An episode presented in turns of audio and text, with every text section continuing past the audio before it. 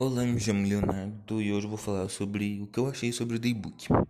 Eu achei ele muito bom, bem interessante, pois dá para colocar senha caso você não queira que outras pessoas vejam sobre o que você escreveu nele. Coisa típica de um dicionário.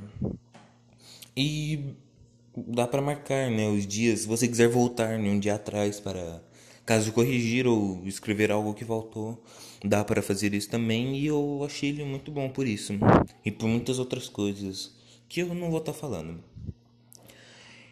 Eu recomendo muito ele para as outras pessoas, né, caso queiram escrever um diário ou fazer um trabalho de escola, como o meu caso, né?